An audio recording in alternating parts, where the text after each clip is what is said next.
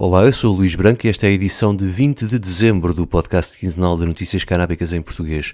O 4 e 20 sai nos dias 4 e 20 de cada mês no esquerda.net e na tua aplicação de podcasts. Subscreve também os outros podcasts no esquerda.net, como o Alta Voz, com leituras longas de artigos, os Cantos da Casa, com o melhor da música portuguesa e o Mais Esquerda, com registros de debates e conferências. E agora vamos às notícias.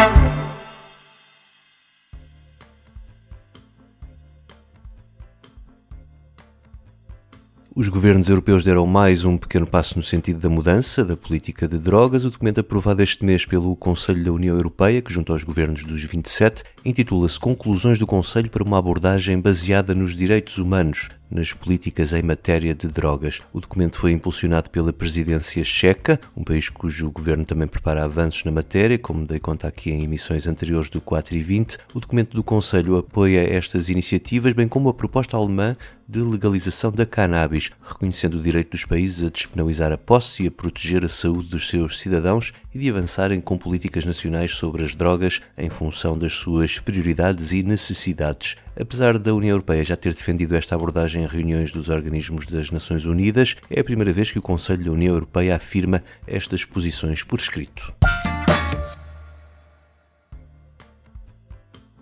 Na Irlanda, a Comissão Parlamentar de Justiça recomendou ao governo estudar a legalização de algumas substâncias e autorizar o cultivo para fins não lucrativos, com o objetivo de reduzir o impacto do mercado negro. O debate foi no sentido de acelerar o processo de despenalização, um mês depois de um deputado do movimento People Before Profit ter entregue um projeto de lei para pôr termo à criminalização do consumo pessoal de cannabis. Algumas ONG veem a lei portuguesa como um exemplo a seguir para reduzir o estigma associado ao consumo, que está a impedir muitas pessoas de procurarem os serviços de saúde. A Comissão quer ainda estudar os prós e os contras do modelo dos clubes sociais, que cultivam cannabis para os seus sócios, tal como existem na lei no Uruguai, em Malta ou na Suíça, e sobretudo em Espanha, aqui aproveitando um vazio legal, e defende também o alargamento do acesso à cannabis medicinal e dos projetos piloto de testagem de drogas em contexto recreativo. Além disso, propõe que se convoque uma Assembleia de Cidadãos, um organismo composto por 33 pessoas escolhidas pelos partidos e outras 66 escolhidas à sorte para debater grandes temas políticos e a cujas conclusões o governo tem de dar resposta.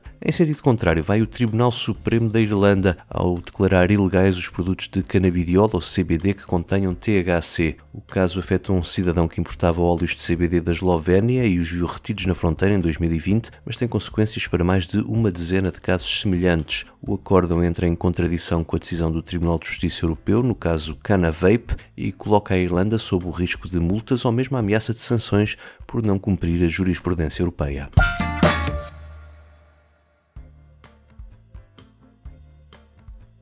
O acesso à cannabis medicinal em Portugal continua a ser muito insuficiente, a começar pelos produtos disponíveis nas farmácias, que desde a legalização é apenas um, a flor de cannabis da Tilray. Muitas pessoas, sobretudo com crianças a cargo, que padecem de formas raras de epilepsia, continuam assim sem acesso legal aos óleos de que necessitam. É por isso que o movimento Mães pela Cannabis lançou uma petição pública dirigida ao Parlamento para que este reconheça o direito ao cultivo pessoal ou associativo, como existe noutros países, e assim fazer com que estas famílias deixem de estar obrigadas a recorrer ao mercado ilegal. A petição das mães pela cannabis está no site da petição pública, vão lá assinar, ela já passou a fasquia das mil assinaturas.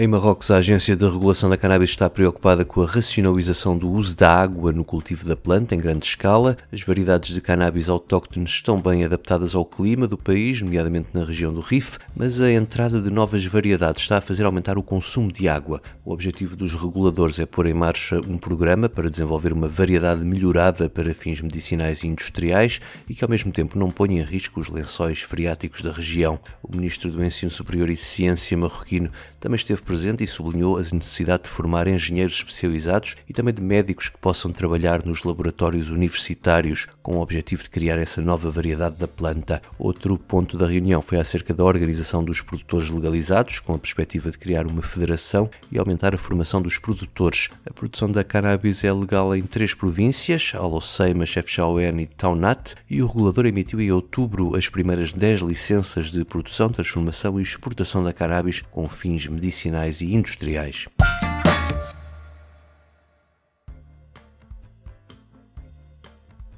O efeito da legalização na segurança rodoviária tem sido um argumento agitado nos debates sobre esta medida, mas agora que já passaram alguns anos sobre a legalização em alguns países, é hora de fazer o tira-teimas. Daí a importância do estudo agora lançado pelo Instituto Canadiano de Atuários, que são os avaliadores dos danos e perdas no ramo das seguradoras. Diz este instituto, que comparou a frequência e o custo médio dos sinistros rodoviários antes e depois da legalização no Canadá e também os dos Estados Unidos, que se o enfraquecimento das capacidades da cannabis afeta o comportamento ao volante, esse comportamento não se torna mais arriscado. Pelo contrário, o que se verifica por parte dos condutores em estado de ebriedade canábica são velocidades mais lentas e distâncias de segurança maiores. O estudo descartou os dados de 2020 em diante para retirar o efeito da pandemia e diz que não encontra nenhum efeito estatístico na frequência e custo médio dos sinistros desde a legalização no Canadá e no Quebec.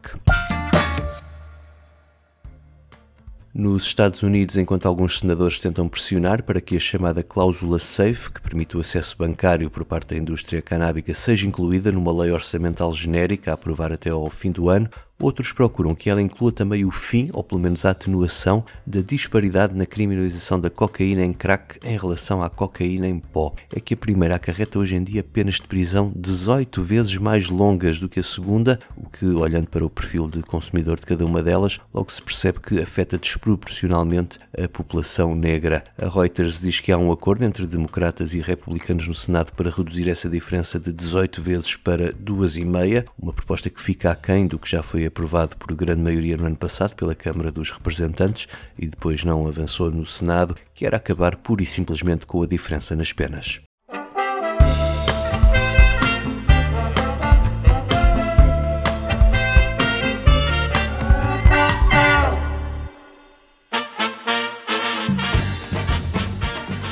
4 e 20 despede-se de 2022 com o momento musical. É a música que embalou os argentinos para voltarem a celebrar a vitória no Mundial de Futebol. Fiquem com La Mosca Tsetse e este Muchachos. Eu volto no dia 4. Até lá. En Argentina nací, tierra de Diego y Leonel, de los pibes de Malvina que jamás olvidaré. No te lo puedo explicar porque no vas a entender las finales que perdimos, cuántos años la lloré, pero eso se terminó porque en el Maracaná la final color azúcar la volvió a ganar papá. Muchachos, ahora no volvimos a ilusionar. Quiero ganar la tercera. Quiero ser campeón mundial. Y al Diego en el cielo lo podemos ver. Con Don Diego y con la Tota. Alentándolo a Lionel.